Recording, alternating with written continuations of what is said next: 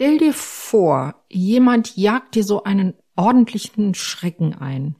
So, das kennt man ja, jemand springt hinter einer Mauer hervor oder hinter einer Zimmerecke oder so.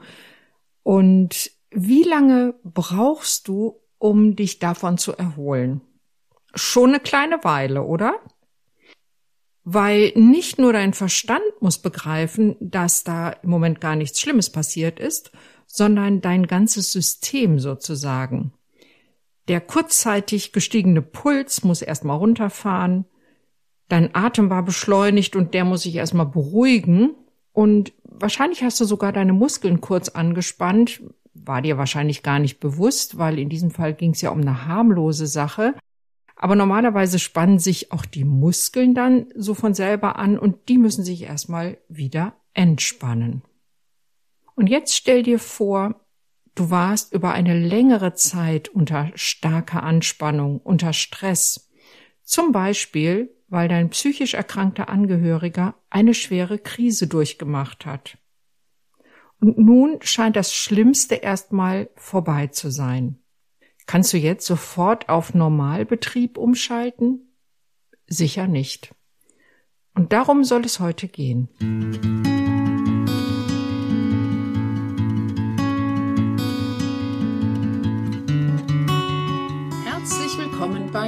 Angehört, deinem Podcast, wenn du dein Leben mit einem psychisch erkrankten Menschen teilst mit Informationen und Impulsen für deine Selbstfürsorge.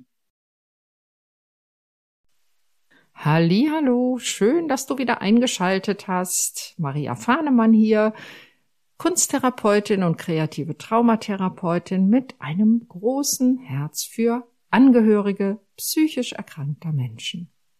Ja, heute soll es darum gehen, warum es dir möglicherweise gar nicht so leicht gelingt, aus der Alarmbereitschaft, in der du dich während einer psychischen Krise eines psychisch erkrankten Angehörigen befunden hast, wieder mal ebenso herauszufinden. Das liegt daran, dass die Situation, diese krisenhafte Situation für dich ja eine wirklich stresshafte Situation war. Und Stress ist immer eine, wir nennen das gesamtleibliche Erfahrung.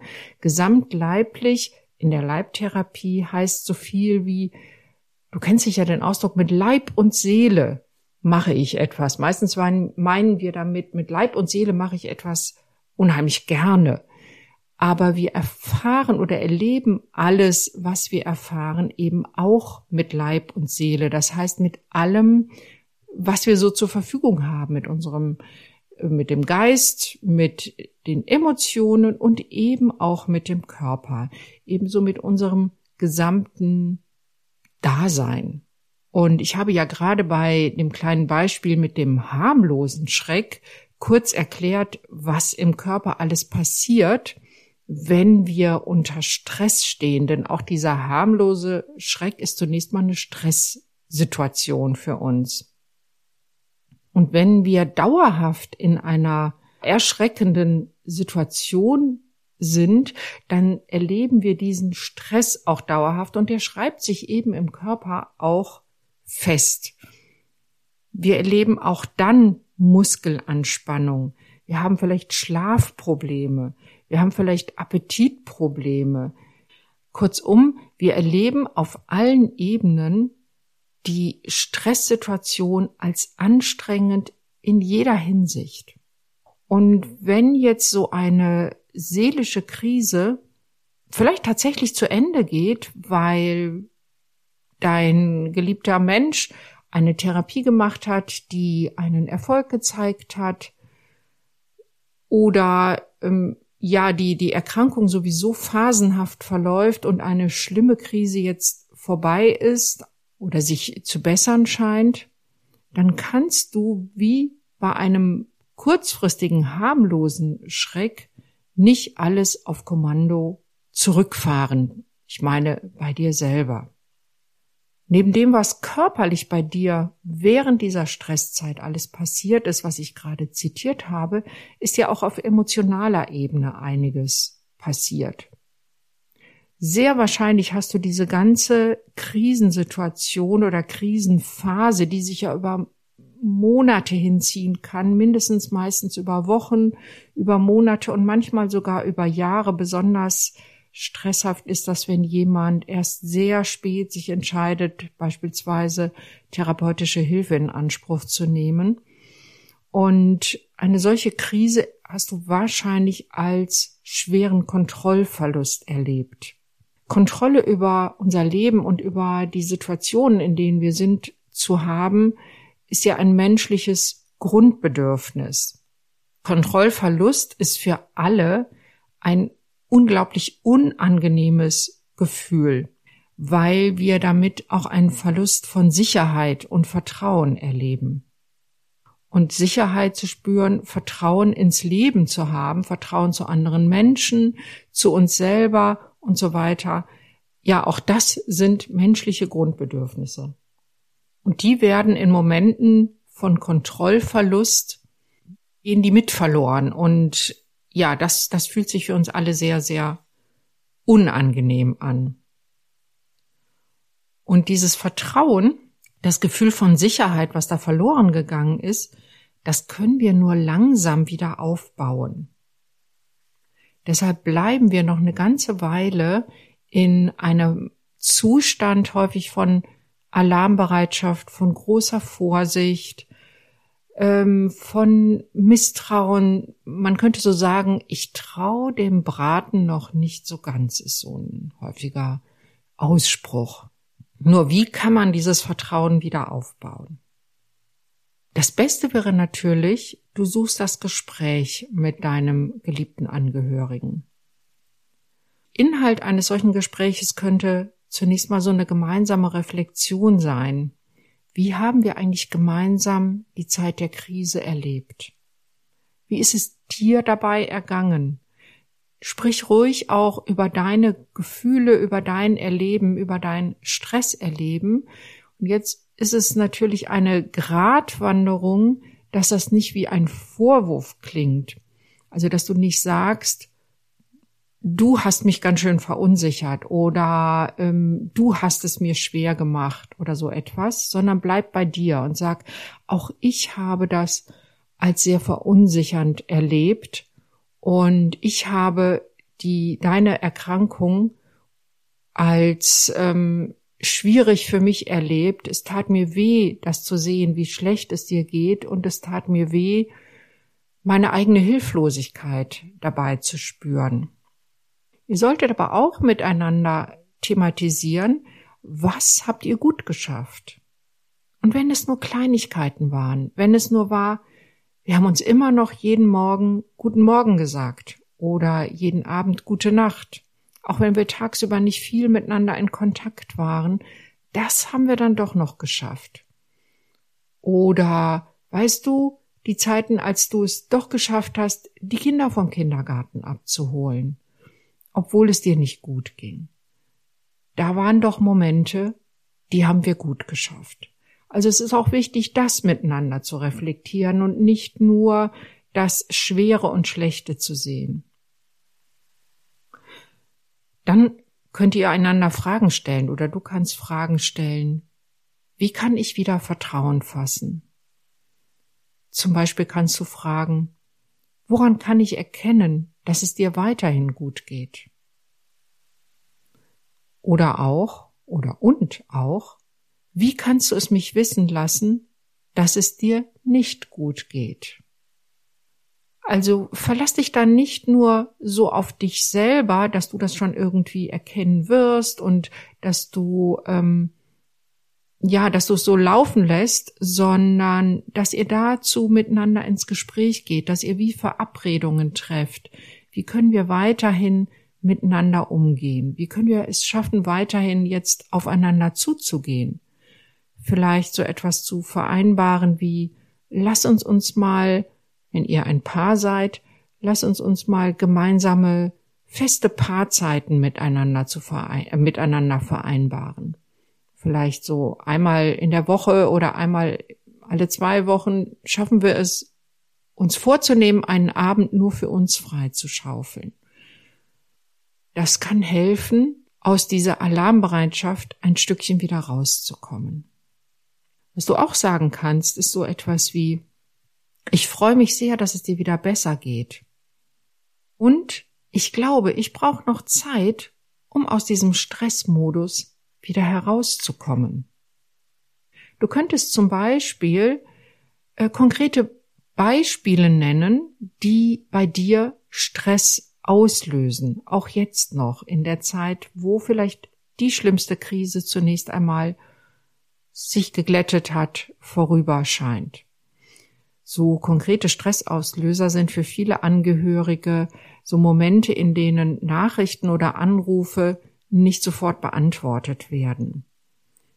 Ich kann mir vorstellen, in Zeiten von Krisen, wenn du das erlebt hast, mein Partner, meine Partnerin beantwortet eine Nachricht nicht oder ruft nicht zurück, obwohl das vielleicht vereinbart war oder so, dass das bei dir zusätzlichen Stress ausgelöst hat, weil sich vielleicht hinterher herausgestellt hat, mir ging es viel zu schlecht, um zu antworten, ich war irgendwo abgetaucht oder ähm, jemand war tatsächlich auch in einer suizidalen Krise und war deshalb nicht erreichbar. Und das sind natürlich Dinge, die ganz, ganz große Angst bei dir als Angehörigen auslösen. Und wenn jetzt, wo doch eigentlich alles wieder in Ordnung ist, so eine Situation auftaucht, ein Anruf wird trotzdem nicht so schnell beantwortet, wie du dir das wünschen würdest, um deinen Stresslevel wieder runterzufahren, dann bist du sofort wahrscheinlich wieder in diesen Schreckmomenten, die das vorher bei dir ausgelöst hat. Wenn du das als Beispiel für Stressauslöser nennst, ist es jetzt ganz wichtig, dass du dazu sagst, dass du nicht erwartest, und du solltest das auch nicht erwarten, dass dein Partner, deine Partnerin ab jetzt immer sofort antwortet, nur in Anführungsstrichen nur, damit du beruhigt bist. Sondern bitte vielmehr um Geduld dafür, dass du jetzt erst häufiger erleben musst, dass hinter einem nicht beantworteten Anruf gar nichts Schlimmes steckt, sondern dass der andere, die andere einfach gerade verhindert war, in einer Besprechung war, mit den Gedanken woanders, das Handy ausgeschaltet hatte, weil vielleicht ja auch dein erkrankter Angehöriger gelernt hat, ab und zu mal das Handy leise zu stellen, um selber weniger Stress zu haben. Also verlange jetzt nicht eine Handlungsänderung, so nach dem Motto, bitte ruf jetzt immer sofort zurück und beschwichtige mich, weil das bringt euch in eine ganz komische Paardynamik, sondern schildere davon, ja, das stresst mich noch, wenn ein Anruf nicht beantwortet wird oder nicht so schnell, wie ich mir das wünschen würde. Ich brauche einfach noch Zeit. Ich möchte einfach, dass du das weißt. Das ist alles. Was du für dich selbst tun kannst, ist zum Beispiel, Tagebuch führen im Sinne von, mach dir ein paar Notizen am Tag, was waren heute positive Erlebnisse miteinander. Dann hast du das schriftlich. Weil wenn wir dann wieder in so Stresssituationen geraten, denen wir uns vielleicht auch in erster Linie selber machen, vor allem wenn eine schlimme Krise vorbei ist, dann hast du einmal schriftlich festgehalten, hey, das war doch gestern gut, das war doch heute gut. Und das kann dir helfen, wieder ein bisschen zur Ruhe zu kommen. Wenn du dich dabei ertappst, du bist wieder in dem Stressmoment drin. Oh je, was steckt dahinter? Ich habe eine Nachricht geschrieben, es ist noch keine Antwort gekommen. Ist da wieder was ganz Schlimmes passiert? Spür in diesen Momenten in dich hinein und sag dir, okay, ich bin wieder in diesem Stress. Gesteh dir das zunächst mal zu, das ist normal, so schnell kann ich das nicht ablegen. Und sag dir lieber selber etwas wie, ja, ich bin eben noch vorsichtig. Das wird mit Sicherheit weniger werden, wenn ich mehr gute Erfahrungen mache, und dafür brauche ich einfach noch ein bisschen Zeit. Dann atme ein, atme aus, ganz bewusst und schau, ob du den Stress ziehen lassen kannst.